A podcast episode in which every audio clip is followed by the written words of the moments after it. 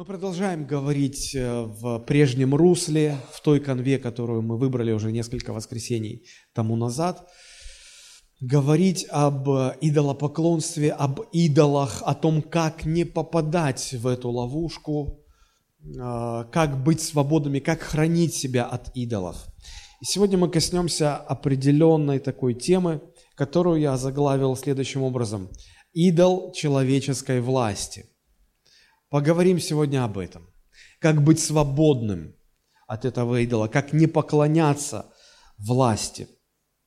Наверное, одна из самых распространенных фраз, которую сегодня можно слышать, это фраза «борьба за власть». Буквально в прошлое воскресенье у нас в нашей стране состоялись выборы а, в Государственную Думу, выборы в местные органы самоуправления – и кампания, которая предшествовала этим выборам, это не что иное, как борьба за власть.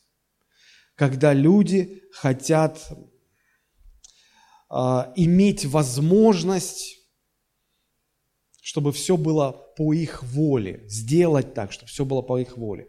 Почему люди борются за власть? Они хотят установить свои порядки. И мы знаем, что предвыборная гонка на нее тратится так много денег, что порой даже в уме обычного человека эти суммы как-то и не укладываются. Да? Почему так? Да потому что люди ценят власть, готовы вкладывать миллиарды а, в борьбу за власть, чтобы иметь власть. Власть бывает, конечно, разная. И политическая, и экономическая, и социальная, и религиозная власть, и власть в семье, власть в школе, власть в детском саду даже. Дети борются за это. Да, мы все очень хорошо понимаем, что это такое. И вот вопрос, как же, каким же образом в жизни человека, в нашей с вами жизни может возникнуть этот идол, идол человеческой власти. А, мы все жаждем иметь власть, да? Может быть, вы даже не осознаете это, и может быть, вы даже будете утверждать обратно, что не-не-не, я к власти не стремлюсь. Так или иначе, мы, мы все движимы этим. Хорошо, на, знаете, когда э, человеку говоришь, что ну, так, или, так или иначе ты движим жаждой к власти, он говорит, не-не, у меня этого нет. Э, я говорю, давай я по-другому скажу. Э, правда же, что ты всегда хочешь, чтобы было все по-твоему? Ну, все люди так устроены. Согласитесь. Вот это и есть стремление к власти – Потому что иметь власть – это не что иное, как иметь возможность, силу, инструменты, а, все устраивать, как тебе хочется, по своему усмотрению, по своей воле. А, если мы спустимся с каких-то таких вот э, высот а, масштабных баталий, битв за власть на уровень нам понятный, возьмем уровень семьи, уровень, я не знаю, школы, если школьникам так будет легче, то там тоже присутствует борьба за власть. Но между мужем и женой часто присутствует борьба за власть. А, я помню, как один из моих товарищей школьных, он раньше меня женился, и я как-то к ним заходил в гости, и они признались, что они уже пять лет ну, борются за то, кто будет главой семьи. Муж вроде хочет быть главой семьи, жена тоже хочет быть. И вот они не знают, как, у них борьба идет. Я говорю, наверное, у вас весело. Говорит, не то слово, весело. Между родителями и детьми идет борьба за власть. Родители говорят, что, ну, родители всегда детям указывают, что и как должно быть, а детей это всегда возмущает. Говорят, что это я должен вот вас слушаться? Я так хочу. Я хочу, чтобы было так. Я хочу, чтобы моя власть была. И даже в детских садах дети воюют за игрушки. Но вспомните, обычно какая-то вот одна игрушечка а, становится предметом такого раздора, и идет война. Один берет, другой отбирает и так далее, и так далее. И оказывается, это дело совсем не в игрушке, потому что как только власть захвачена, к игрушке теряется уже всякий интерес.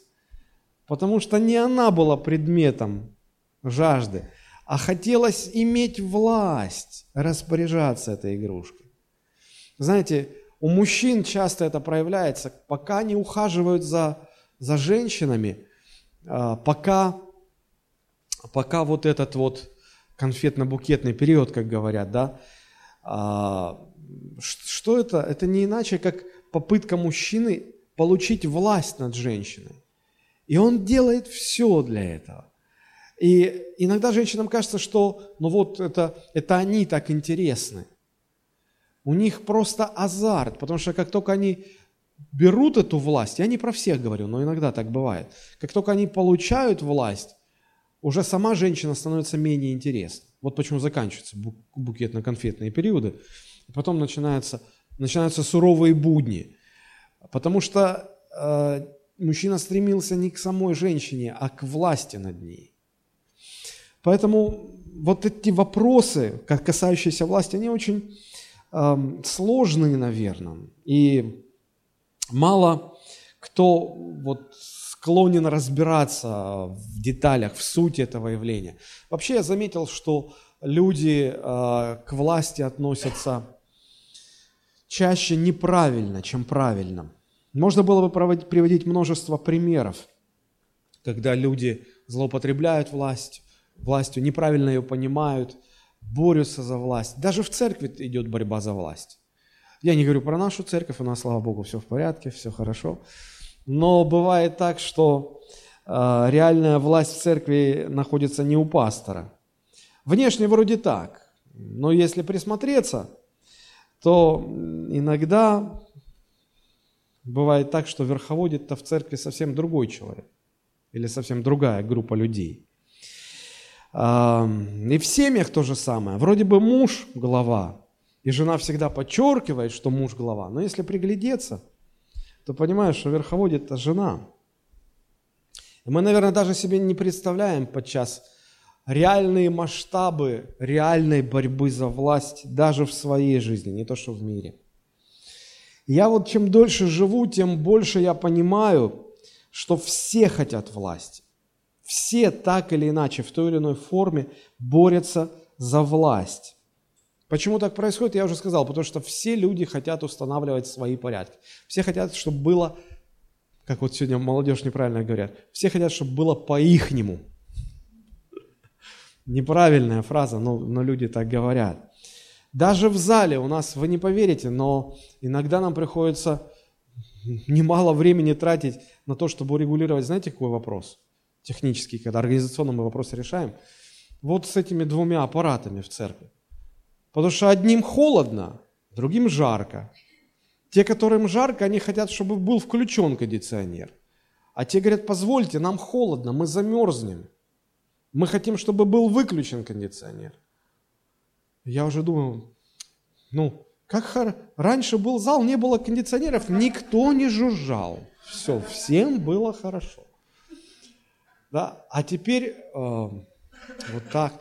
И я уже думал, я не знаю, как, как примирить людей. Тем, которым холодно, говорю, ну вы берите, наверное, с собой кофточки, или пересядьте, или, ну, то есть, но это, это факт. Все хотят, чтобы было, прошу прощения за эту фразу, по-ихнему. В этом и есть э, борьба за власть, в этом и есть стремление к власти. И вот когда, послушайте внимательно, в чем в чем проявляется это, этот идол человеческой власти? Когда вы хотите, чтобы все всегда было по-вашему, и когда по-вашему не происходит, вас это жутко раздражает, и вы готовы идти на любые меры и принести любые жертвы, только чтобы было всегда и все по-вашему, значит, вы уже поклоняетесь идолу человеческой власти. Вы уже попались на наживку, вы уже там прочно сидите. И вот сегодня мы будем э, говорить о том, как не, как не заглотить эту нож, как не стать идолопоклонником, э, когда идолом вашим становится человеческая власть. Вообще существует очень много инструментов власти, через, которую, через которые человек э, реализует свою власть. Ну, есть власть денег, да, есть власть э, уговоров, есть власть хитрости, есть власть женского очарования и красоты. Кстати, а, в шпионаже очень часто используют женщин, очень часто используют вот сексуальный такой инструмент. И а, считается, что это один из самых сильных инструментов шпионажа. И в истории есть очень много женщин-шпионов, которые, а, которым удавалось охмурить высоких политических деятелей, никак не могли найти к ним подход, доступ, но как только женщину засылали, все.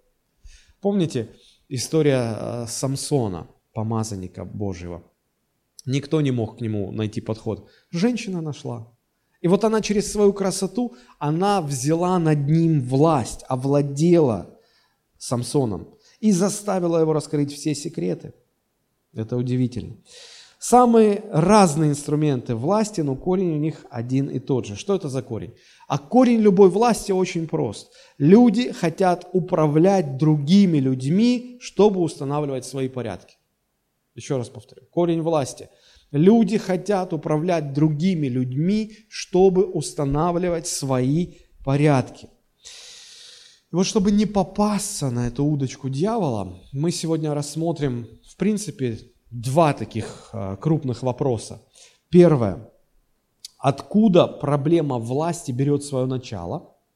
И второй вопрос. В чем заключается Божье решение проблемы человеческой власти? Вот и все. Сначала давайте рассмотрим, откуда все начинается, откуда эта проблема берет начало. Ну, а, как и все остальные проблемы человечества, да, эта проблема берет начало в дни сотворения человека.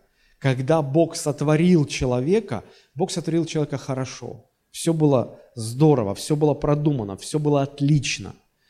Но Дьявол искусил человека, склонил человека к греху, и грехопадение извратило в изначальном Божьем дизайне, в изначальном Божьем намерении, извратило практически, практически все стороны человеческой жизни, человеческой сущности. И вот это и есть источник практически всех наших проблем с вами. Дьяволу как-то удалось это извратить.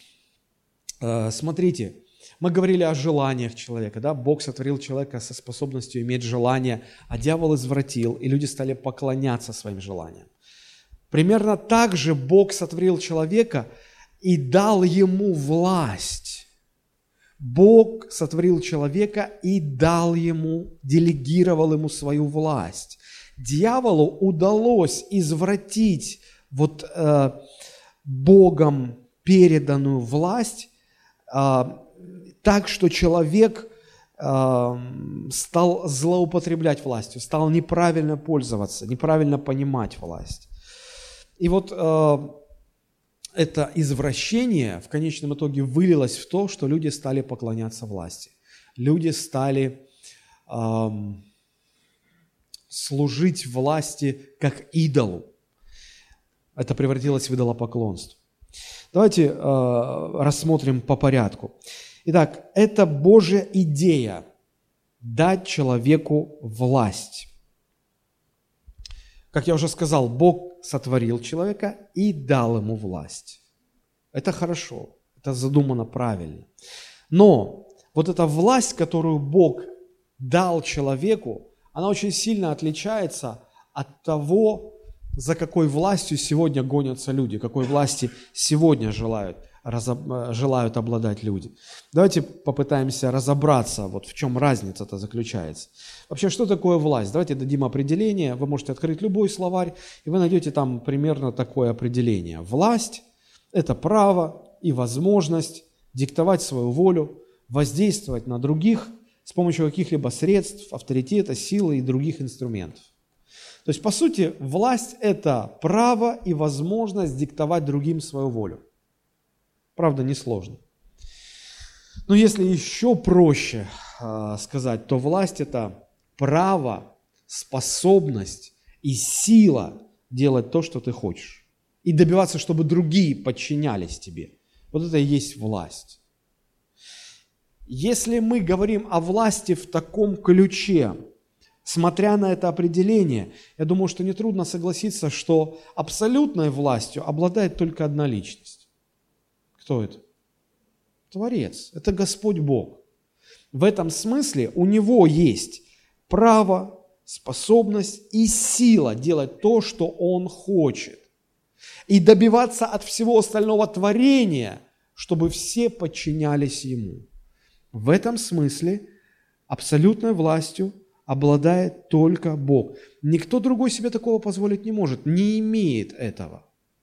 Поэтому источником власти всегда является Бог. Люди, не понимая это, борются за власть, хотят ее, считают себя источником власти, но они ошибаются, потому что вся власть у Бога. Вся власть у Бога. Все остальное и все остальные в той или иной степени зависят от Него, зависят от Творца. И всякая другая власть, кроме власти Божией, она возможна только, только лишь по одной из двух причин – либо Бог допускает эту власть, просто терпит ее, просто позволяет этой власти быть, либо Бог делегирует свою власть кому-то другому. Третьего не дано. Третьего не дано. А, что значит делегирует? Бог делегирует свою власть. Это значит, что Бог часть своей власти передает другому. В частности, а, фраза которое я сказал, что Бог сотворил человека и дал ему власть, означает, что Бог от своей власти взял часть и передал человеку. Это называется делегировать власть. То есть Бог дал человеку определенную часть права распоряжаться чем-либо. Еще раз повторю эту фразу. Бог сотворил человека и передал ему определенную часть права распоряжаться определенной частью своего творения. Это изначальный Божий план. А, этим я хочу подчеркнуть очень важную мысль, которая заключается в следующем. Человек никогда не был сотворен как источник собственной власти. У него никогда своей власти не было и не может быть. Власть, которую он имеет, она была передана Богом. Это важно. У человека не было своей власти. Бог свою власть, Божью власть передал человеку. И поэтому человек был сотворен как носитель Божьей власти, как тот, кто принимает от Бога власть и пользуется ей. Он, он является проводником Божьей власти. Бог специально сотворил человека таким образом, чтобы тот не имел власти своей. Власть только у Бога, человек лишь посредник, проводник, носитель Божьей власти. Посмотрите, как об этом сказано в Библии. А, если вы откроете Бытие, первую главу, 28 стих, то там это очень хорошо видно. Бытие 1, 28. Смотрим. «И благословил Бог людей». Он сотворил Адама и Еву, благословил их и сказал им, плодитесь и размножайтесь, и наполняйте землю, и обладайте ею, и владычествуйте над рыбами морскими, и над зверями, и над птицами небесными, и над всяким скотом, и над всей землей, и над всяким животным, присмыкающимся по земле. В чем власть-то? В чем власть заключается? Смотрите, власть в том, чтобы обладать землей, владычествовать над всем, что на земле, наполнять землю. Согласитесь, это власть. И здесь два очень важных момента мы можем увидеть. Первое, на что хочу обратить ваше внимание, а, факт передачи власти Божьей в руки человека рассматривается не иначе, как благословение Божие. Смотрите, и благословил их Бог. И в чем выражается это благословение? Он передал им свою власть. Поэтому факт передачи Божьей власти в руки человека – это благословение для человека. Это первая мысль. Вторая мысль. А, обратите ваше внимание, власть над чем конкретно Бог передал человеку. Передал ли Бог а, человеку власть над землей? Да. Передал ли Бог человеку власть над всем животным миром? Да. Над недрами земли? Да. Над всем, что на земле, под землей, в небе, над всем живущим, над всем творением, над растительным миром, над всем. Единственное, чего в этом списке нету, что отсутствует, это человек. Бог не дал человеку власть над другими людьми. Бог дал человеку власть над землей и над всем, что на земле, но не дал власть над другими людьми. Это очень важно понимать. Почему? Потому что эта власть принадлежит только Богу. Только Бог имеет власть над человеком. Итак, а, мы видим эту, этот факт передачи власти Божией в руки человека. И давайте пойдем дальше. О чем еще нам говорит этот 28 стих? Посмотрите, если Бог передает людям власть над землей, над всем растительным, животным миром, над недрами земли, а, то совершенно понятно, что эта власть дается для того, чтобы человек пользовался землей. И это косвенно указывает на то, что Бог заложил в человека огромные возможности ну, со всем этим справляться. Правда? Сегодня мы видим, что человека, у человека это действительно хорошо получается.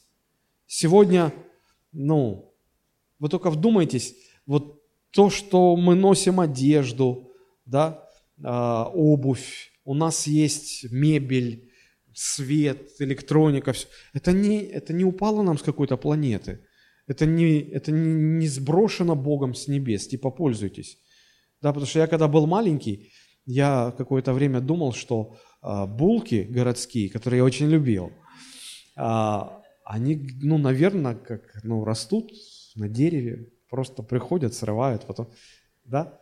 Слушайте, а, одежда, в которой вы сидите сейчас, да, если она синтетическая, то откуда она взялась? Раньше она была нефтью. Все, вся синтетическая одежда делается из нефти. До э, 50-х годов 20-го столетия люди не знали, что такое пластмасса. Не было пластмассовых изделий. Все было либо деревянным, либо металлическим. Пластика не было. Сейчас везде пластик. Не было полиэтиленовых пакетов. То есть э, Люди это открывали, изобретали, использовали. Почему? Бог дал власть этим пользоваться. И эта власть указывает на то, что Бог столько способностей, столько творчества заложил, столько креатива заложил в человека, что это даже невозможно, наверное, охватить своим сознанием. Так вот, а, это все, конечно, потрясающе, это все здорово. Но еще раз хочу напомнить, держите это в своей голове. Человек не был сотворен, чтобы иметь свою собственную власть. Не Божию, свою собственную. Нет, она была только передана Богом, получена а, от Бога. И вот когда Бог делегировал свою власть в руки человека, Бог дальше, а, ну, мы видим, что он считается с этой властью. Он, он признает эту власть, он, он считается с этой властью. Откуда мы это видим? Посмотрите, Бытие 2 глава, 19 стих. Господь Бог образовал из земли всех животных полевых и всех птиц небесных и привел их к человеку, чтобы видеть, как он назовет их, и чтобы как наречет человек всякую душу живую, так и было бы и имя. Ну согласитесь, Бог мог бы сам назвать всех животных. Но поскольку он передал власть над ними в руки человека, то теперь человек должен был а, иметь власть, господствовать, реализовывать свою власть над этим. И а, один из а, важнейших принципов реализации власти – это дать имя. Поэтому Первое, что делает Бог, когда сотворил всех животных, все растения, Он все это приводит к человеку и говорит, ты должен их назвать. С этого начнется твоя власть над, над э, этим творением. И вот человек сидел, или, может быть, ходил, и давал имена. То, что жирафа назвали жирафом, это не Господь Бог назвал жирафа жирафом, это сделал Адам. Черепаху черепахой, енота енотом, скунса скунсом и так далее. Здесь очень интересный момент. Позже, во времена Авраама, э, люди сохранили это понимание, и во времена Авраама право дать имя указывало на то, что ты имеешь власть над тем, что ты именуешь, чему ты даешь имя. То есть, если человек давал имя чему-то, то это означало, что у него есть власть над этим. А, когда в семьях рождаются дети, кто дает им имена? Родители. Почему? Почему не государство? Почему не общество решает? А потому что власть над детьми Богом дана родителям. И поэтому первое, что делают родители, чтобы начать э, инициировать, скажем так, свою власть, запустить, начать власть, владычествовать над своими детьми, они дают им имена. И если ты дал имя, ты имеешь власть. Если ты дал имя, ты имеешь власть.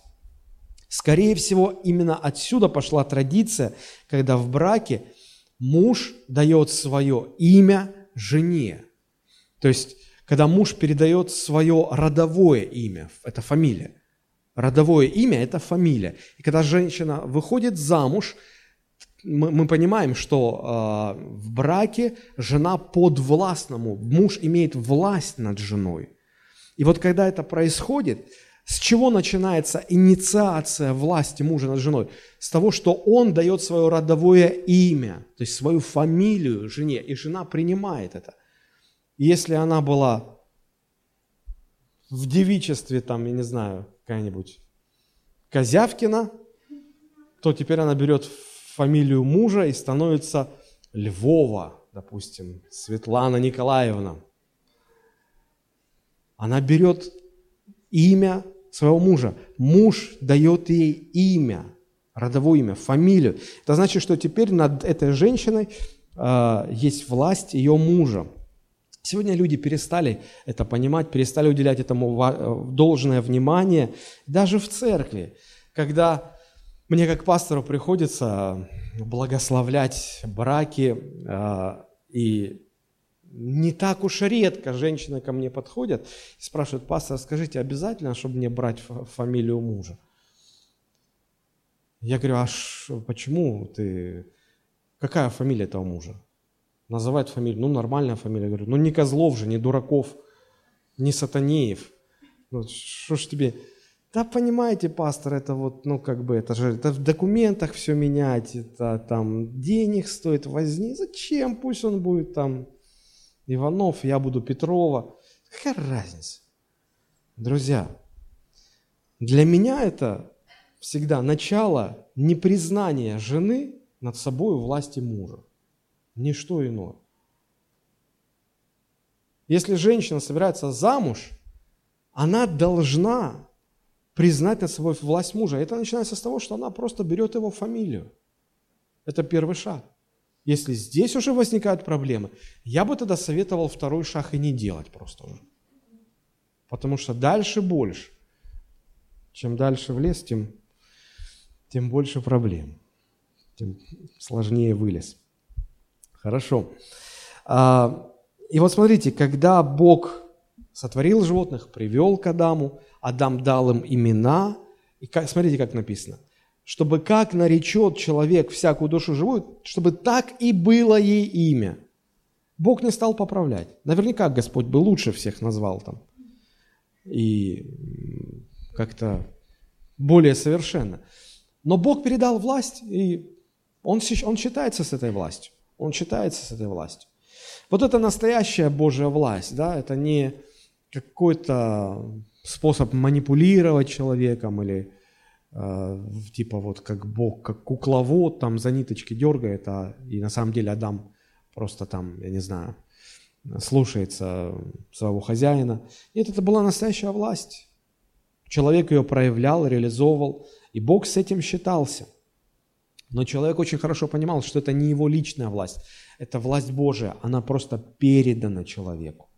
То есть, согласно Божьему дизайну, Божьей задумке, человек был создан именно как носитель Божьей власти, не как носитель своей собственной власти. Знаете, э, что мне это напоминает? Когда-то, много лет назад, я купил э, плеер, соблазнился, музыкальный плеер, музыку слушать. Я соблазнился его э, дешевой ценой. И когда я его открыл и попытался, значит, туда что-то закачать, я обнаружил такую вещь. Внутри нет собственной памяти. Оказывается, нужно докупать карточку памяти, вставлять ее туда, и тогда вот на нее перекидывать музыку, и потом только слушать. И, я, а, и потом я понял, ну вот, вот почему так дешево. Вот, то есть, смотрите, этот плеер изначально создан так, что он не имеет своей, своей памяти. Он должен воспользоваться памятью, которую другой кто-то ему даст. Примерно так же человек был создан а, без того, чтобы иметь собственную власть. В человеке есть некий слот, куда Бог свою власть вставляет, делегирует. И только эта власть есть у человека. Своей власти у человека просто быть не может. Итак, повторяю, истинная власть есть только у Бога.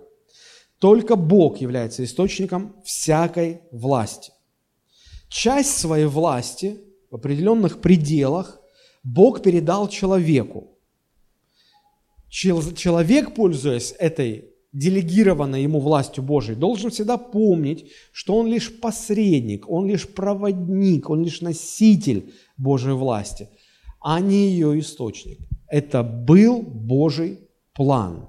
Это был Божий план. Это важно запомнить, как молитву «Отче наш», если мы хотим понимать вопросы власти, разбираться в них. Хорошо, теперь давайте посмотрим, как вот этот изначальный Божий план дьяволу удалось извратить. Грех извратил а, много чего в человеке, в том числе и отношение к власти. Я думаю, что вы уже заметили, что практически на каждой проповеди, говоря об идолах, мы возвращаемся к, к проблеме грехопадения, к тому, что а, вот грех все извратил. Иногда люди думают, ну это Бог человек, человека сотворил таким несовершенным. Не-не-не, Бог человека сотворил совершенным. Бог сотворил человека очень хорошо. Это дьявол извратил человека через грех. Вот, вот в этом источник проблем, в этом все проблемы. А, здесь важно нам понимать, если мы говорим о влиянии грехопадения на а, отношение человека к власти, то здесь важно понять, что само грехопадение – в принципе-то началось с восстания человека против Божьей власти.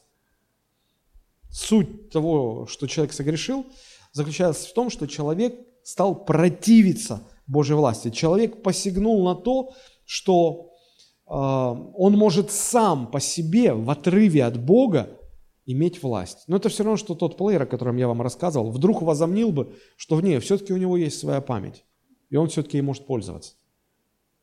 Вы улыбаетесь, вам смешно.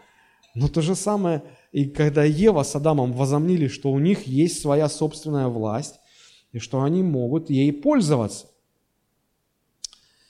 И давайте посмотрим, а, что получилось в результате. Что получилось в результате.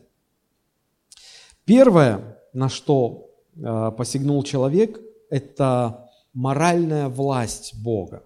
Что такое моральная власть? Моральная власть – это власть определять, что есть хорошо, а что есть плохо. Что такое добро, а что такое зло. Это вопросы морали. И вот решать или определять эти категории может только тот, у кого есть моральная власть. И моральная власть есть только у Бога. Человеку не было передано моральная власть. Человеку была передана власть над землей, над животным миром, над растительным миром. Но человеку Бог не передавал моральную власть. Моральная власть должна была оставаться у Бога. А человек возомнил, что нет, во мне тоже есть эта власть. Я, что Бог будет решать, что добро, что... Я тоже могу решать, что добро, что зло. И вот отсюда начались проблемы. Человек такой власти не имеет – но люди не хотят с этим соглашаться. Знаете, как современное общество говорит? ну подождите, подождите, что это Бог нам будет навязывать, что хорошо, что плохо? Это его мнение. Ну и пусть он остается при своем мнении. У меня свое мнение, он у тот человека свое мнение. Пусть каждый при своем мнении остается. Чем мы должны? С какого, с какого стати Бог навязывает всем свое мнение, свое понимание? Он подавляет личность. Современные психологи обвинили бы Бога и сказали, ну, Бог просто подавлял личность Евы, навязывая ей все свои мнения, свои порядки.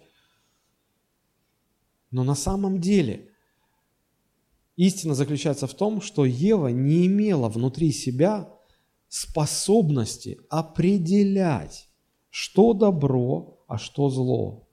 Но она захотела попробовать. Посмотрите, что получилось. Бытие 3 глава 6 стих. «И увидела жена, что дерево хорошо для пищи». То есть Бог ей, Еве сказал, что это дерево, оно неупотребимо в пищу. Это плохо, не смотри даже в ту сторону. А Ева посмотрела и увидела, что нет, хорошо. Оно приятно для глаз, оно вожделенно, потому что дает знание – и взяла плодов его, и ела, и дала также мужу своему, и он ел. На самом деле это очень серьезный вызов Богу, потому что Бог говорит, что вот это плохо, а человек говорит, не-не-не, это хорошо. Начинается конфликт. Но Бог не дал человеку власть, а значит и способность определять, что хорошо, что плохо. Помните, я говорил, что то, что Бог передал человеку власть над землей, указывает на то, что со властью Бог дал и способности этой землей, над этой землей владычествовать. И люди освоили недра, а заселили землю. То есть а, власть предполагает наличие способностей. Если у человека нет власти, ну, если Бог не дал человеку определенную власть, значит, что Бог и не дал способность реализовать эту власть. И вот когда я говорю, что Бог не дал людям моральную власть, это значит, Бог не дал человеку способность верно определять, что добро, а что зло. А, чтобы вам было понятно, кто, знает, что такое спидометр в машине? Это прибор для измерения скорости. Вот вы едете, и этот прибор показывает, что вы движетесь вот с такой-то скоростью. Попробуйте с помощью спидометра определить стороны света, где север, где юг, где запад, где восток. Можно? При всем своем желании. Вот хоть как крутите его, потому что в, нем, в этом приборе нет этой способности, нет этой функции. Компас с этим справляется, спидометр с этим справиться не может. Вот точно так же и Ева не обладала функцией, не обладала способностью определять, что добро, что зло. Она не может верно судить, у нее нет такого функционала, просто нету. На это указывает тот факт, что Бог не дал человеку моральную власть. А Ева решила попробовать. И в этом случае какова вероятность, что она правильно определит, что добро, что зло? Нулевая вероятность. Такая же вероятность, как и спидометр э, покажет вам, где север, а где юг. Нулевая вероятность, абсолютно. Поэтому Ева, ну, все, все, что она а, определила, решила, это все было ложь, это не была истина. То есть, когда Ева решила, что она будет сама определять, что хорошо, что плохо, она бросила Богу вызов. Я забираю у тебя моральную власть. Знаете, когда человек брос... вот там, там в Эдемском саду бросил Богу вызов, это не значит, что человек кулак там в небо показывал, Бог, я тебе покажу, там, или достал лук стрелы, стал в небо стрелять. Не в этом был бунт, не в этом было восстание. А, все дело было в том, что человек попытался забрать у Бога власть, которую Бог никогда людям не давал. Следующее, что произошло – После того, как человек забрал у Бога моральную власть, это автоматом дальше происходит следующий шаг. Человек забрал у Бога юридическую власть. Что такое юридическая власть? Юридическая власть – это власть определять, что правильно, а что неправильно. Что разрешено, а что не разрешено. Правда же, юристы а, – это люди, которые пишут законы, люди, которые оценивать закон, да? И вот юридическая власть, она всегда реализуется в том, что э, она определяет, вот это разрешено, а это не разрешено. Это правильно, а это неправильно. А, юридическая власть отличается от моральной власти. Потому что моральная власть – это вопросы морали. Что хорошо, что плохо. А юридическая власть – это что разрешено, что правильно, что разрешено, и что неправильно, и не разрешено поэтому. Да? Юридическая власть, она всегда связана с моральной властью. Ну, по крайней мере, должна быть связана. Мы не всегда видим, что э, в, в рамках государственной власти присутствует эта связка. Э, юридическая и моральная связь находятся э, в зависимости друг от друга. То есть, когда есть связка между юридической и моральной связью, то мы понимаем, что если это добро, то оно, значит, должно быть разрешено. Да? А если это зло, то оно должно быть что? Запрещено. Но иногда мы видим, что то, что Бог называет добром, почему-то в государстве запрещается. И наоборот, то, что Бог считает злом, государство разрешает. Ну, например, аборты. Аборты – это убийство еще нерожденных детей. Бог говорит, это зло. Государство это разрешает. Мы видим отсутствие связки между моральной и юридической властью. Так вот, но поскольку Бог изначально установил, что эти две власти взаимосвязаны, Бог и эту юридическую власть не отдал человеку. Юридическая власть остается за Богом. И моральная и юридическая власть принадлежит только Богу, не людям. Не людям. Возможно, от этого в сознании людей сидит какая-то такая, а, какое-то такое понимание, что все-таки а, все-таки должна быть связь между моральной и юридической властью. И, и, и это дьявол использует, чтобы лить воду на свою мельницу. Я сейчас покажу вам. Давайте посмотрим. Бытие, 2 глава, 16-17 стихи. «И заповедал Господь Бог человеку, говоря, от всякого дерева в саду ты будешь есть, а от дерева познания добра и зла не ешь от него, ибо в день, в который ты вкусишь от него, смертью умрешь». То есть Бог почему запретил вкушать от этого дерева? Потому что ты умрешь, оно, оно зло тебе принесет. Это зло, и поэтому оно запрещено. Иногда люди думают, что Бог по произволу своему, э, ну, хорошие вещи, приятные вещи, человека берет и запрещает. Ну, как, запре... как почему Бог запрещает секс до брака? Это же приятно. Друзья, если Бог что-то запрещает, то Он запрещает это только потому, что это зло. Это приносит вред человеку. У Бога всегда моральная связь и юридическая связь связь, э, власть связаны. Так вот, так вот, Бог говорит, что плод запретный, потому что он несет зло. И это неправильно вкушать этот плод. Как себя ведет человек? Как себя Ева, в частности, ведет?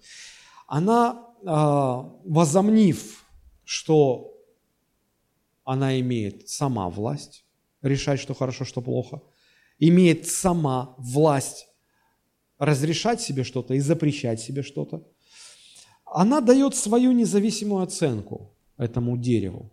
Смотрит на него и говорит, вообще-то я думаю, что плод хорош. Богу почему-то кажется, что это плохо, но я считаю, что это хорошо. А если это хорошо, а должна быть связка между моралью и юридической стороной, да? Если это хорошо, значит оно должно быть что? Разрешено. И поэтому она себе разрешает это съесть. Смотрите как, узурпируя власть моральную, человек тут же автоматом узурпирует власть юридическую. Бог говорит, это плохо, а человек говорит, нет, это я, я считаю, что это хорошо. А раз это хорошо, значит, я себе это разрешаю. Смотрите, как интересно происходит. Друзья, вот так вот узурпация моральной власти неизбежно влечет за собой узурпацию власти юридической. Приведу вам очень простой пример, как это происходит, как дьявол это внутреннее понимание связки между моральной и юридической властью, как дьявол использует, чтобы людей толкать в грех. Мы все понимаем, читая Библию, что Бог запретил разводы. Да? Бог говорит, разводиться нельзя. Почему нельзя? То есть мы понимаем, что все, что Бог запретил, Он это сделал, потому что это зло. Это нехорошо, это приносит вред. Так вот, разводиться Бог запретил, потому что это зло. Да? Но я встречал немало семей, где из-за неправильного поведения обоих супругов а, они свою семейную жизнь строят так, что она превращается в настоящий ад. И они уже так надоели друг другу, так изранили друг друга, что продолжать жить дальше вместе оба супруга расценивают уже не как добро, а как зло. Она говорит, я его терпеть уже не могу. Он говорит, это я тебя терпеть не могу. Ты мне всю жизнь разрушил, это ты мне исковеркала всю жизнь. И мы на них смотрим и думаем, ну действительно, да, какое же это добро им так жить, это зло им так жить. И они сами уверены, это зло, это нехорошо. Они сами начинают давать оценку и дают оценку нехорошо так жить вместе. И узурпировав власть моральную, они дальше продолжают, узурпируют власть юридическую. Говорят, а если это зло, значит, это не должно так оставаться. Значит, мы тогда должны развестись. Понимаете, в чем дело? Они видят развод как что-то хорошее. Бог говорит, что это плохо, и потому нельзя. Они видят, нет, это хорошо, что мы теперь расстанемся и не будем дальше калечить друг другу жизнь. Это хорошо. И поэтому, раз хорошо, значит, это должно быть разрешено. Потому что сидит эта связка между моральной и юридической властью. Почему люди ошибаются в вопросах, что можно, а что нельзя, что разрешено, а что запрещено? Потому что они не соглашаются с Божьей оценкой. Они выносят свою собственную оценку. Ну, например, э, еще раз коснусь этой темы. Библия запрещает употребление алкоголя. Почему запрещает? Потому что Бог видит это как зло, с чего начинаются ошибки людей в том, что они себе разрешают или запрещают? С неправильной оценки. Бог видит это как зло, а человек говорит, да не, какое же это зло? Это приятно. Это расслабляет, это веселит сердце. Это приятно. Какое же это зло? Не, это добро. Поэтому они себе это разрешают. И они начинают себя убеждать по-всякому и так далее, и так далее, и так далее. Забирая у Бога моральную власть, вы всегда следующим шагом будете забирать у Бога и власть юридическую. Что и произошло с первыми людьми. И третий момент, как дьяволу удалось извратить понимание власти в жизни человека. Человек не только посягнул на моральную власть Бога, на юридическую власть Бога, человек посягнул еще на социальную власть Бога. Что такое социальная власть Бога? это власть управлять окружающими людьми. Бог дал человеку власть управлять землей и всем животным растительным миром. Но власть управлять людьми Бог оставил за собой. Он не дал людям власть владычествовать над другими людьми. Социальная власть остается у Бога. Но человек посягнул и на этот вид власти. Посмотрите, как мы читаем тут. Да? «И увидела жена, что дерево хорошо для пищи, что оно приятно для глаз, вожделенно, потому что дает знание, и взяла плодов его и ела». И дальше что там написано? «И дала также мужу своему и ел». Были бы еще там люди, она бы всех накормила. То есть Бог, Бог всем людям сказал, не ешь, а она говорит, не-не-не, можно ешь. То есть, то есть, смотрите, она к Адаму подошла и говорит, ешь. Адам говорит, не, подожди, так, наверное, неправильно. А может, и не говорил так. Ну, я пофантазирую. Адам мог бы сказать, подожди, почему ты мне говоришь, что мне делать? Это власть имеет только Бог. Он мне всегда говорил, что делать. Это Он мне сказал ухаживать за садом. Это Он мне сказал назови животных. Это Он мне сказал не прикасайся к дереву. Это он мной управляет, а тут ты мною хочешь управлять. Да ладно, Адам, слушай, ешь. Это вкусно.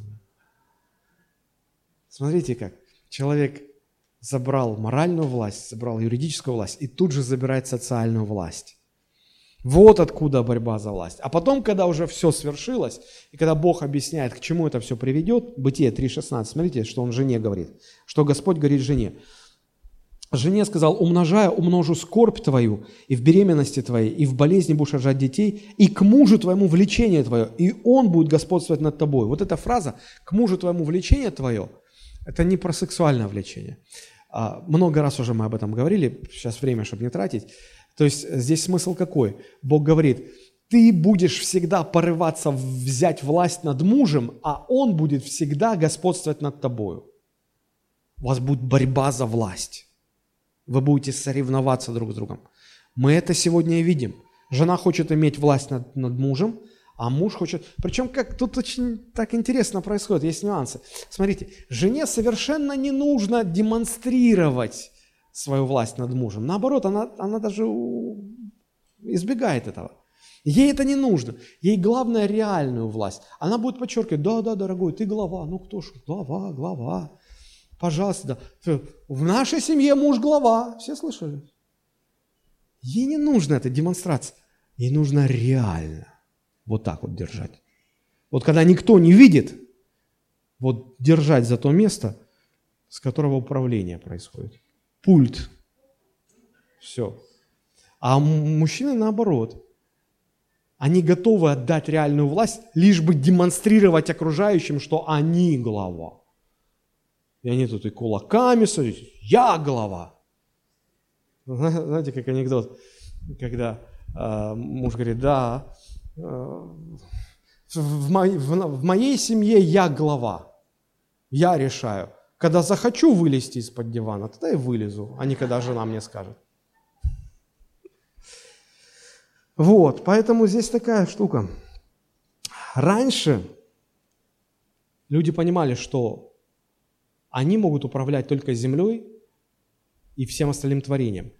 Людьми имеет власть управлять только Бог. Но после этого, когда была забрана и социальная власть, люди стали стремиться управлять другими людьми. Вот отсюда и началась борьба за власть. Каково Божье решение этой проблемы? Коротко, давайте на этом остановимся. Все проблемы, связанные с грехопадением, разом, оптом, если так можно сказать, решает а, Божье искупление человечества во Христе Иисусе. Человек должен родиться заново, родиться свыше. И когда это происходит, это происходит тогда, когда человек принимает над собой власть Иисуса Христа. Это радикально меняет жизнь человека. И вот одним из аспектов, которые в первую очередь меняются, это вопрос отношения к своей власти, к своей именно власти.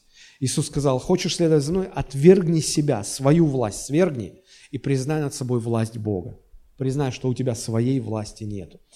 Так вот, каково же решение, Божье решение проблемы человеческой власти? А проблема в чем заключается? Человек забрал у Бога а, моральную, юридическую, социальную власть. И человек должен вернуть. Как это? Как это сделать? Решение мы находим в послании к филиппийцам, 2 глава, с 5 по 11 стихи. Посмотрите, что тут написано. Филиппийцам, 2 глава, с 5 по 11. Апостол Павел говорит, «Ибо в вас должны быть те же чувствования, какие и во Христе Иисусе, он, будучи образом Божьим, не почитал хищением быть равным Богу, но уничижил себя самого, приняв образ раба, сделавшись подобным человеком и по виду став как человек. Смирил себя, быв послушным даже до смерти, смерти крестной. Посему и Бог превознес его и дал ему имя выше всякого имени, дабы пред именем Иисуса преклонилось всякое колено небесных, земных и преисподних, и всякий язык исповедал, что Господь Иисус Христос в славу Бога Отца. То есть э, Христос Смотрите, вот этот отрывок о чем говорит, мы будем подробно его сейчас разбирать. Христос, а, чтобы искупить людей, ведь он как мог бы поступить? Он мог бы уже в 33-летнем возрасте спуститься на землю прямо на крест. Прям вот умереть, воскреснуть и, и вознестись сразу же. Все. Но он выбрал другой путь. Он выбрал родиться как человек, прожить жизнь как человек. Для чего? Чтобы показать людям, как должен жить обычный человек, не испорченный грехопадением. И глядя на жизнь Иисуса, мы можем учиться, мы можем видеть, как, должно, как, как, как должен жить этот человек на самом деле. Как должен жить возрожденный человек. А, Значит, давайте мы посмотрим, э, с чего начинается решение, Божье решение этой проблемы. А, начинается он вот с чего. Смотрите, написано, «Ибо в вас должны быть те же чувствования, какие во Христе Иисусе». Мы иногда думаем, что вот это слово, странное слово «чувствование», мы как-то им не пользуемся в современном языке. А, это не просто чувство, у вас должны быть такие же чувства, как у Иисуса Христа. Это слово а, оно в оригинале, вообще вот эта вот фраза вся, которая в русском языке звучит так, у вас должны быть те же чувствования, в греческом языке эта фраза всего лишь одно слово. Это глагол в повелительном наклонении франейте, от слова франео. Оно означает думать, иметь мнение, иметь отношение, понимание, подход, мировоззрение – да? И вот когда сказано «имейте те же чувствования, что во Христе Иисусе», значит, имейте тот же образ мышления, как у Христа, тот же подход к жизни, то же отношение к жизни, то же мировоззрение, то же отношение ко всему в жизни, как это было у Христа. Все начинается с проблемы э, вот здесь, вот, потому что люди по-другому стали мыслить. И из-за этого они не могут правильно поступать. Скажите, у вас был такой опыт, что вы, вы боретесь со грехом, признаете, что это грех, но вы не можете его побороть? Было такое. Знаете почему? А, а, почему вы не можете побороть? Потому что вы неправильно мыслите. Пока вы неправильно мыслите, вы никогда не сможете победить грех. Я, конечно, про верующих сейчас говорю. Про неверующих речь не идет. Неверующий без Иисуса Христа, как не меняя мышление, он, он никогда не сможет победить грех. Но я про верующих говорю. А, чтобы вам показать важность изменения мышления в борьбе с грехом, приведу такой пример. Я однажды слышал про одного парня молодого, который готовился вступить в брак.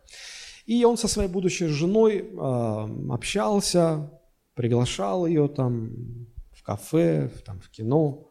Все, они уже были помолвлены однажды он задает пастору вопрос и говорит, ну вы понимаете как-то, я даже не знаю, как мне себя с ней вести, вот как мне, как мне с ней дружить-то, потому что, ну она же, она очень привлекательная, она очень красивая, она очень сексуальная, а я понимаю, ну, Слово Божие говорит, что я даже прикасаться с, ну, с, вот, со, с чувством страсти не могу к ней, но не должен, да, там, целовать ее, обнимать ее. Нет. А говорит, а я не могу. Как? Ну мне вообще что ли на нее не смотреть? Но она меня возбуждает, она меня привлекает сексуально. Как мне, как мне вот это время до брака быть с ней рядом и не возбуждаться, не, не, не быть побежденным страстью? Я же не могу. Ну как вот? И этот пастор говорит, послушай, а, у тебя есть сестра? Он говорит, да, есть сестра. Она красивая девушка. Только, пастор, а к чему вы клоните? Хорошо, говорит, я так спрошу. Она э, сексуально выглядит, сексуально, ну, обладает сексуальностью, притягательной сексуальностью. Так молчит, говорит, пастор, но она же моя сестра. Говорит, смотри, как интересно получается. Вот возьмем двух девушек. Твоя невеста – красивая, сексуальная. И твоя сестра тоже красивая, сексуальная. В одной ситуации, когда речь идет о твоей сестре, у тебя даже в мыслях не появляется ну, какое-то вот страсть, возбуждение. Да, ты, ты понимаешь, она, ну, она, она же сестра моя. А здесь ты соблазняешься, а здесь ты искушаешься. Почему? Ты мыслишь о ней не так, как о сестре. Все вот здесь. Вот все вот здесь. Он задумался. Действительно, если смотреть на свою невесту как на сестру в Господе, как сестра, тогда ты можешь ее обнять, но это будет объятие, как брат обнимает сестру. Тогда ты можешь даже в чечку ее поцеловать, но это будет как братский поцелуй. Не надо себя только обманывать. Вот иногда люди пытаются вот так. Не, а я как брат сестру поцеловал. Угу. Друзья, это очень такая щепетильная тема. Но здесь нужно понимать, что и что. Все начинается с вот здесь вот. Потому что дьяволу как удалось заставить людей согрешить? Он, он мышление их изменил. Он заставил их думать по-другому. И, и у него получилось. Поэтому, э, если вы хотите жить новой жизнью, апостол Павел говорит, измените мышление, подход, принципы жизни, мировоззрение. Все должно быть как у Христа. По-другому должно быть. А в чем, в чем вот должно выражаться, или в чем заключалось мышление, понимание, отношение Христа к вопросу власти? Мы же про власть сегодня говорим, да? Как Христос к власти относился? Это очень интересно. Посмотрите, а как он относился? Давайте прочитаем. Он, будучи образом Божьим, вот шестой стих, он, будучи образом Божьим, а в оригинале написано «он по природе», и в современном русском переводе, кстати, так написано, «он по природе, будучи Богом, не почитал хищением быть равным Богу». То есть он понимал, он по природе Бог, он равен Богу Отцу своему.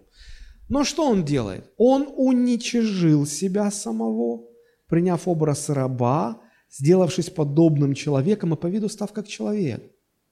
Смотрите, а, вот этот седьмой стих, но уничижил себя самого, в греческом оригинале там стоит глагол, который означает «он опустошил себя». И в некоторых других переводах тоже это слово, он опустошил себя. То есть он на небе, как Бог, имел власть, потому что только Бог имеет абсолютную власть, и он имел эту власть. Но придя на землю, став человеком, он оставил всю свою божественность, в том числе и власть, абсолютную свою власть, он оставил на небе, опустошил себя. Почему? Потому что если ты хочешь стать человеком, ты должен оставить власть. Люди сотворены так, чтобы не иметь собственной власти. Поэтому, если хочешь стать человеком, ты должен оставить все там, в небесах. И он так и сделал. Смотрите, мы сегодня у нас нет собственности, у нас есть претензия только на собственную власть. Мы только предполагаем, как тот плеер предполагает, что нет, у меня все-таки есть своя память, я сейчас туда, я сейчас воспользуюсь. И мы тоже предполагаем. Мы думаем, что это, этого нет, мы обманываемся. Мы только предполагаем. Если мы хотим, чтобы у нас были такие же чувствования, нам нужно оставить. Христос-то оставил, но Он оставил, у Него реально было. У нас реально-то ничего нет, нам нужно претензию эту оставить. И вот смотрите, да, в чем отношение к власти? Христос понимал, что, становясь человеком, он должен оставить а, свою власть, у него не должно быть своей власти. Поэтому и мы, если мы хотим правильно относиться к власти, мы должны понять, у нас нет своей собственной власти. Нам надо жить так, что власть вся принадлежит Богу. Богу. Поэтому нам нужно отказаться от собственной власти. Почему? Христос показал пример. Христос показал пример. Откажитесь, у вас не может быть собственной власти. Человек так сотворен, не иметь в себе власти. Теперь нужно вернуться к первоначальному дизайну, к первоначальному замыслу. Вы скажете, хорошо, а как это практически? Это красивая фраза так, да, отказаться от собственной власти. А как это практически? Ну, начиная с мелочей. Научитесь уступать. Вот уступать просто. Вот вы собрались большой компанией в кафе или в ресторане, да, и возникает вопрос, какой чай будем заказывать, черный или зеленый? Я черный, я зеленый, а я зеленый. И уже так, это если вас два человека, то нетрудно разобраться, да? Но если вас 15-20 человек, то уже как-то... И, и я понял, что вот мне надо учить себя, приучать себя уступать. Я говорю, какой, скажете, такой будет? Я уступаю. Выбрали зеленый с чабрецом, а я хотел зеленый, э, черный с чабрецом, я хотел зеленый. Ну ладно, ничего, я уступаю. Я учусь оставлять э, власть. Ну, я приучаю себя, что во мне в самом нет собственной власти. Но давайте теперь, э, это, это мелочь, это детали, но давайте более серьезные, более важные ценности поговорим, как это, в чем это должно проявляться. Итак, как практически отказаться от собственной власти? А, начните с того, чтобы доверить свою значимость Богу.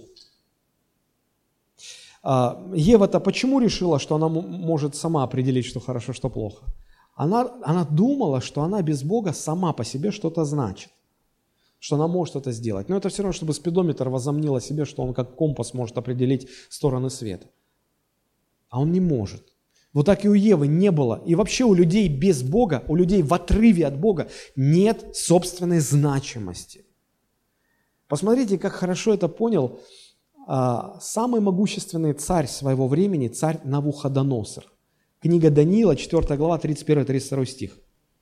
Среди прочего, смотрите, он говорит, я понял, все живущие, Даниил, 4 глава, 31, 32 стих. Где он там? Давайте посмотрим. По окончании же дней тех я, Навуходоносор, помните, каких дней? когда Бог ему урок преподал. «Возвел глаза мои к небу, и разум мой возвратился ко мне». И вот этот возвращенный разум, смотрите, что он, как он проявляется в чем. «И благословил я Всевышнего, восхвалил и прославил Пресносущного, которого владычество, владычество вечно, и которого царство в роду, у него вся власть». И смотрите, что он понял, 32 стих. «И все, живущие на земле, ничего не значат». В отрыве от Бога человек ничего не значит.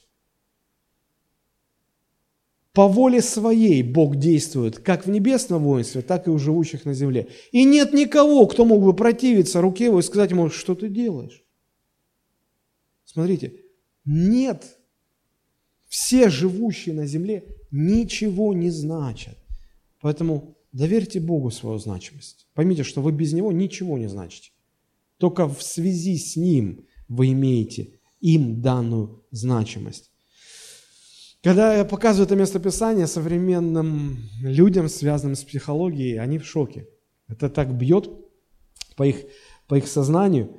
Э, как, как, как это? Как это ничего? Как это человек ничего не значит? Человек с заниженной самооценкой – это плохо, а тут вообще никакой самооценки. И знаете, мамашки, понаслушавшись таких вот психологов – так дрожат за чувство значимости, собственной значимости у своих детей, развивают в своих детях чувство собственной значимости. И даже не понимают, что своими руками гробят своих детей. Не думайте, что вы что-то значите сами по себе. Все живущие на земле ничего не значат. Вы никогда не сможете победить идола человеческой власти, пока не согласитесь вот с этим. Знаете, как много я вижу людей, которые будучи ничем, строит из себя таких важных. Он вот еще не появился из-за поворота, а уже все вокруг наполнилось его значимость. Вот он такой важный. Так смешно это все. Я раньше не понимал, когда в Ветхом Завете встречал такие фразы «А, «Бог посмеется над ними». Как это? То есть, ну, это иногда бывает настолько смешно, когда человек не имеет, а Бог-то видит, что человек сам по себе никакой значимости. Но это как вот, как, как знаете, когда вот, как, когда если бы вам удалось посмотреть, как, как спидометр тужится, чтобы определить стороны света, и как, как, вы уже смеетесь, я только это говорю, вы уже смеетесь. А, а как Бог смотрит на людей, которые думают, что они что-то из себя значат. Это первое. Есть еще два шага, и каждый последующий шаг радикальнее предыдущего.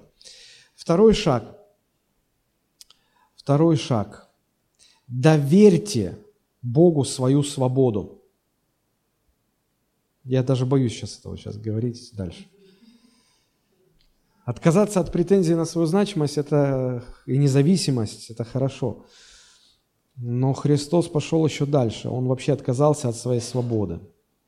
Он отказался от права на свою свободу. Посмотрите, филиппийцам мы возвращаемся, 6-7 стих – филиппийцам 6-7 стих, я в современном переводе прочитаю.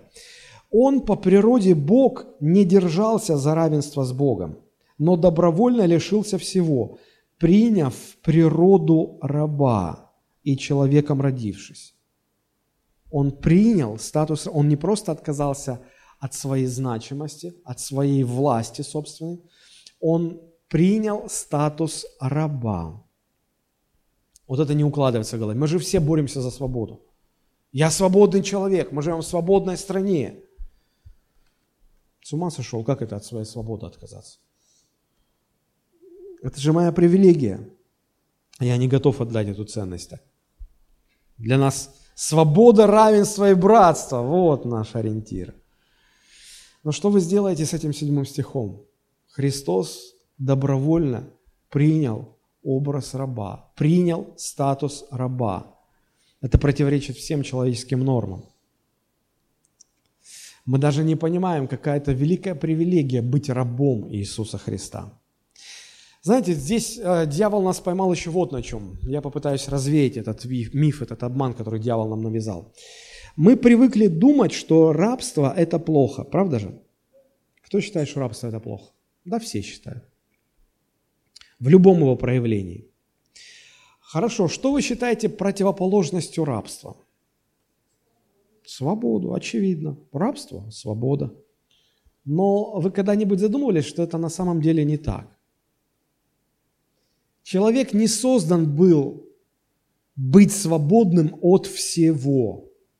Я прочитаю вам фрагмент из послания к римлянам, 6 глава с 16 стиха. Мы немножко над этим порассуждаем. Понимаю, что время заканчивается, давайте возьмем время, потому что это очень важный момент. Итак, Римлянам 6.16. «Неужели вы не знаете, что кому вы отдаете себя в рабы для послушания, того вы и рабы? Кому повинуетесь? Или рабы греха к смерти, или рабы послушания к праведности?» Смотрите, здесь не противопоставляется рабство свободе. Здесь противопоставляется рабство рабству. Рабство греха противопоставляется рабству праведности. Дальше читаем. «Благодарение Богу, что вы, быв прежде рабами греха, от сердца стали послушны тому образу учения, которому предали себя». И теперь внимание.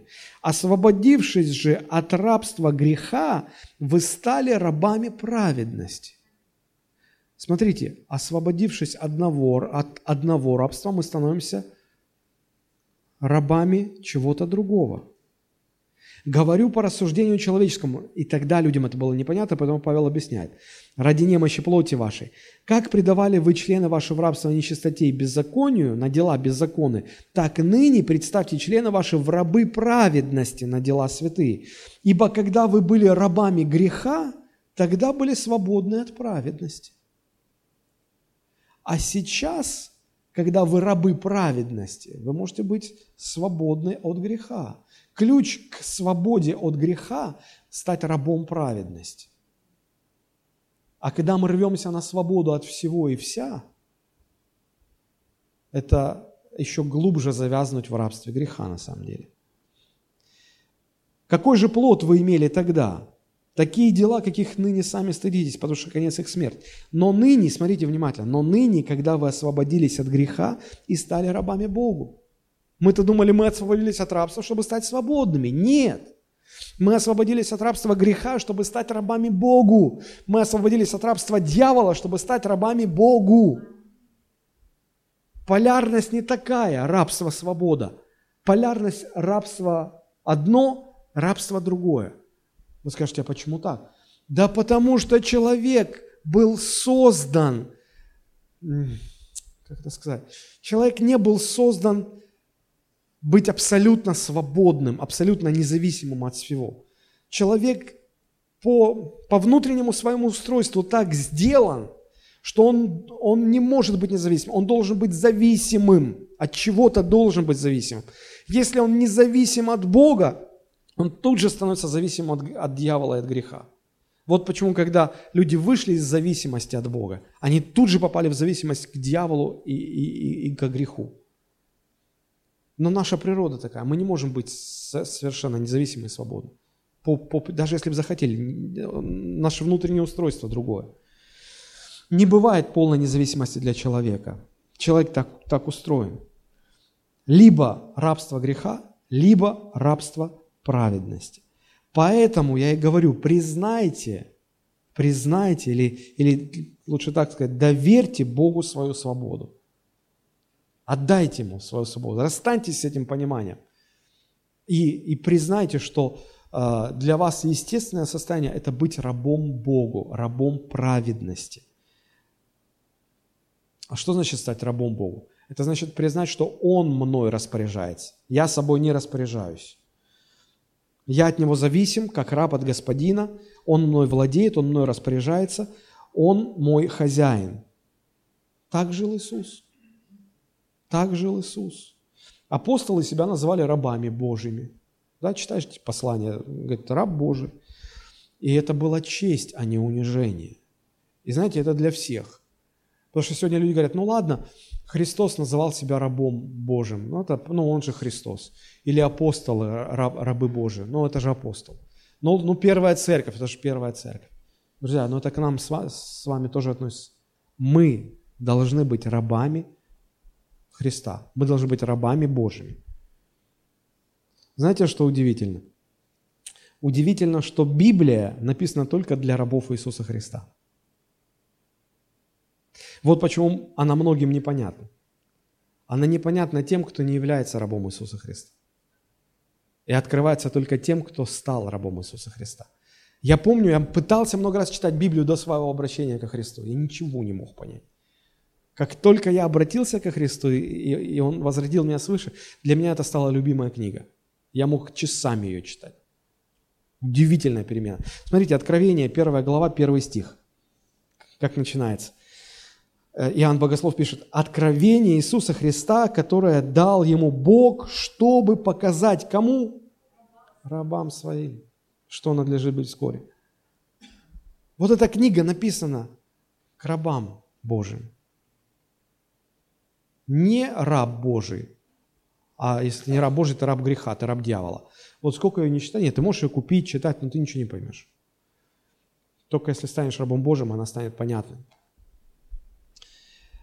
Больше скажу, небо, небеса приготовлены только для рабов Божьих. Не рабы Божьи туда не попадут. Та же книга Откровения, 22 глава, 3 стих. «И ничего уже не будет проклятого, там, на небесах. Но престол Бога и Агнца будет в нем, и рабы Его будут служить Ему. Там только будут рабы Его. Если вас это как-то унижает быть рабом Божьим, вы туда не попадете. Ни один раб Божий не окажется в аду. И ни один другой человек, не будучи рабом Божьим, не окажется на небесах. Какие же еще здесь могут быть вопросы? Оказывается, у Бога совершенно другой взгляд на рабство. Бог не стесняется, называя нас рабами. Знаете, интересно, э, интересные факты я узнал. А, в Новом Завете слово «раб» по отношению к тем, кто почитает Господа, употребляется более 160 раз. Но если взять современные англоязычные переводы, коих множество, то вы там практически не найдете это слово «раб». Английское слово «slave» – «раб». Не найдете. Оно всегда заменено на, на слово «servant» – «слуга» servant, слуга. Знаете, почему это сделано? В а, западной культуре, в англосаксонской культуре не политкорректно считать человека рабом. И вот из-за этого они дошли до того, что даже заменяли слова в Библии. Ужас просто. Итак, это второй шаг. Первый шаг – доверьте Богу свою значимость. Второй шаг – доверьте Богу свою свободу. Я сказал, что третий будет еще радикальнее, чем второй. Вы скажете, а куда еще? Есть куда. Доверьте Богу саму свою жизнь. Филиппийцам, смотрите. У вас должны быть те же чувствования, он, будучи образом Божьим, не почитал, он уничижил, себя, смотрите, он отказался от своей значимости, он а, отказался от своей свободы, приняв статус раба. И смотрите, что дальше. Смирил себя, быв послушным даже до смерти и смерти крестной. Доверьте Богу саму свою жизнь. Что это значит? Пусть Бог решает, сколько вам жить, когда вам уйти с этой земли. Когда должна закончиться ваша жизнь. Люди сами хотят это определять. Но нам это не дано. Это решает только Бог. Поэтому и Христос так сделал. Казалось бы, 33 года, ему жить и жить еще. Мог бы еще пойти в другие страны, Евангелие проповедать. Но он принял принял решение своего отца. Помните, когда Христос стоял перед Пилатом, и Пилата просто разрывало. Что ты молчишь? Слушай, ты что, не понимаешь, что у меня есть власть оставить тебя в живых, и есть власть предать тебя смерти? Что ты не умоляешь меня? Что ты мне деньги не предлагаешь, чтобы я как-то положительно решил вопрос? Иисус посмотрел на него и говорит, слушай, у тебя бы не было этой власти, если бы не было бы тебе дано это свыше. Я знаю, что Отец принял решение и дал тебе власть предать меня смерти. Я не, не прошу тебя, потому что я не спорю с отцом. Я не спорю с тем, кто тебе дал эту власть. Поэтому и с тобой у меня разговора не будет. Но в Ветхом Завете есть человек, который решил поспорить. Царь Изекия, помните? Бог послал пророка и говорит, объясни товарищу, что ему пора умирать и писать завещание. Пророк пришел, объяснил, а тот говорит, ну и пророк ушел, и тот отвернулся к стеночке, заплакал, как маленький мальчик. Господи, а зачем же, а что ж такое, я жить хочу, мне 42 годика всего. Я еще хочу этот, там, ну, как я еще не поездил на новой колеснице со звездой трехлучевой, Майбах. Я еще то, я еще это, я, я не хочу умирать в конце концов, я молодой еще. И так, и это. Казалось бы, ну Бог сказал, прими. То есть, почему он себя так вел? Потому что он не доверил Богу самую свою жизнь.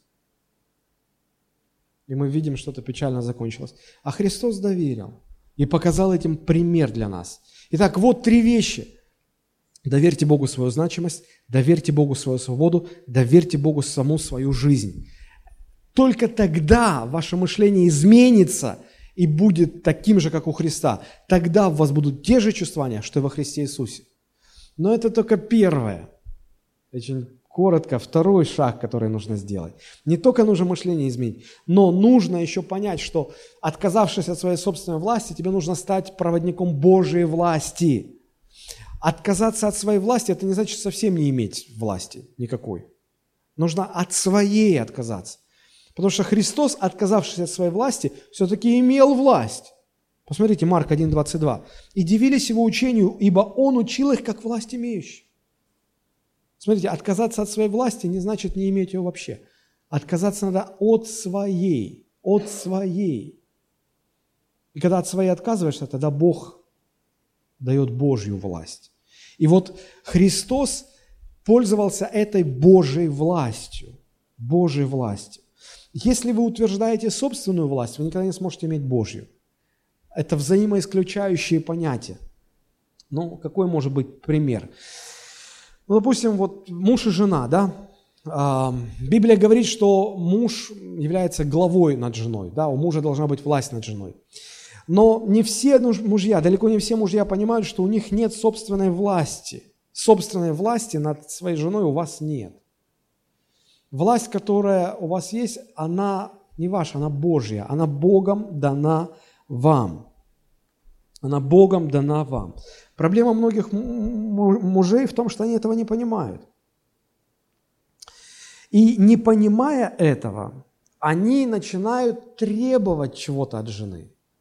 Требовать чего-то, что, в общем-то, не укладывается в рамки делегированной Божьей власти. И жены их не слушаются. Они стучат кулаком, они пытаются господствовать, ничего не получается. А знаете, в чем проблема? Ты можешь иметь власть от Бога только тогда, когда сам подвластен Богу.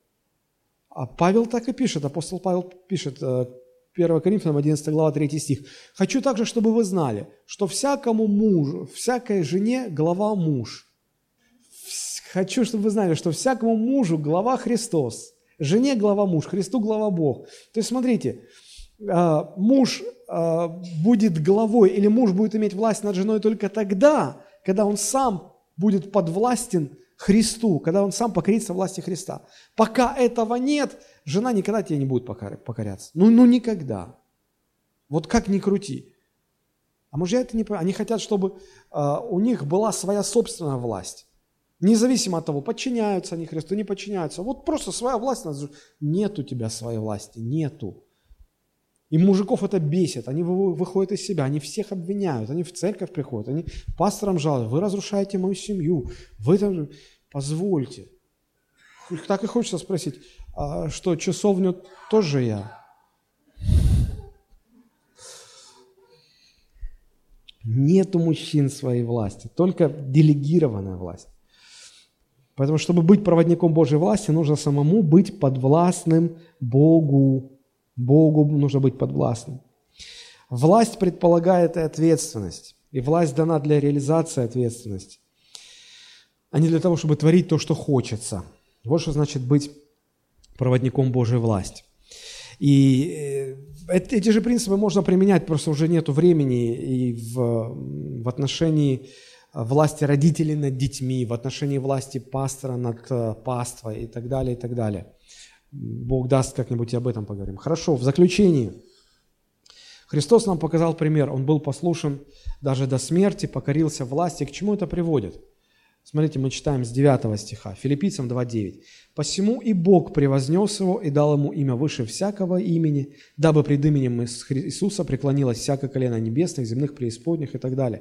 То есть результатом того, что человек становится проводником Божьей власти, результатом является то, что Бог возвеличивает этого человека.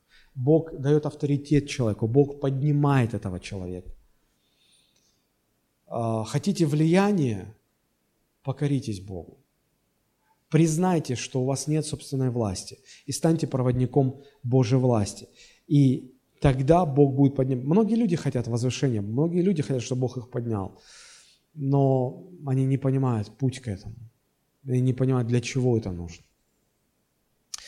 А, вопрос в конце. Как у вас с этим дела обстоят? А, сегодня я попытался показать э, корень проблемы с властью, откуда это произошло и с чем это связано, и каков Божий путь решения этой проблемы. Я думаю, что каждому из нас есть о чем поразмыслить. Зная путь, вы можете пойти по этому пути и избавиться от этой проблемы. И тогда вы не будете поклоняться идолу человеческой власти, но вы признаете над собой власть Творца, власть Господа Бога, власть Господа нашего Иисуса Христа. Давайте мы склоним наши головы и помолимся. Господь, благодарим Тебя.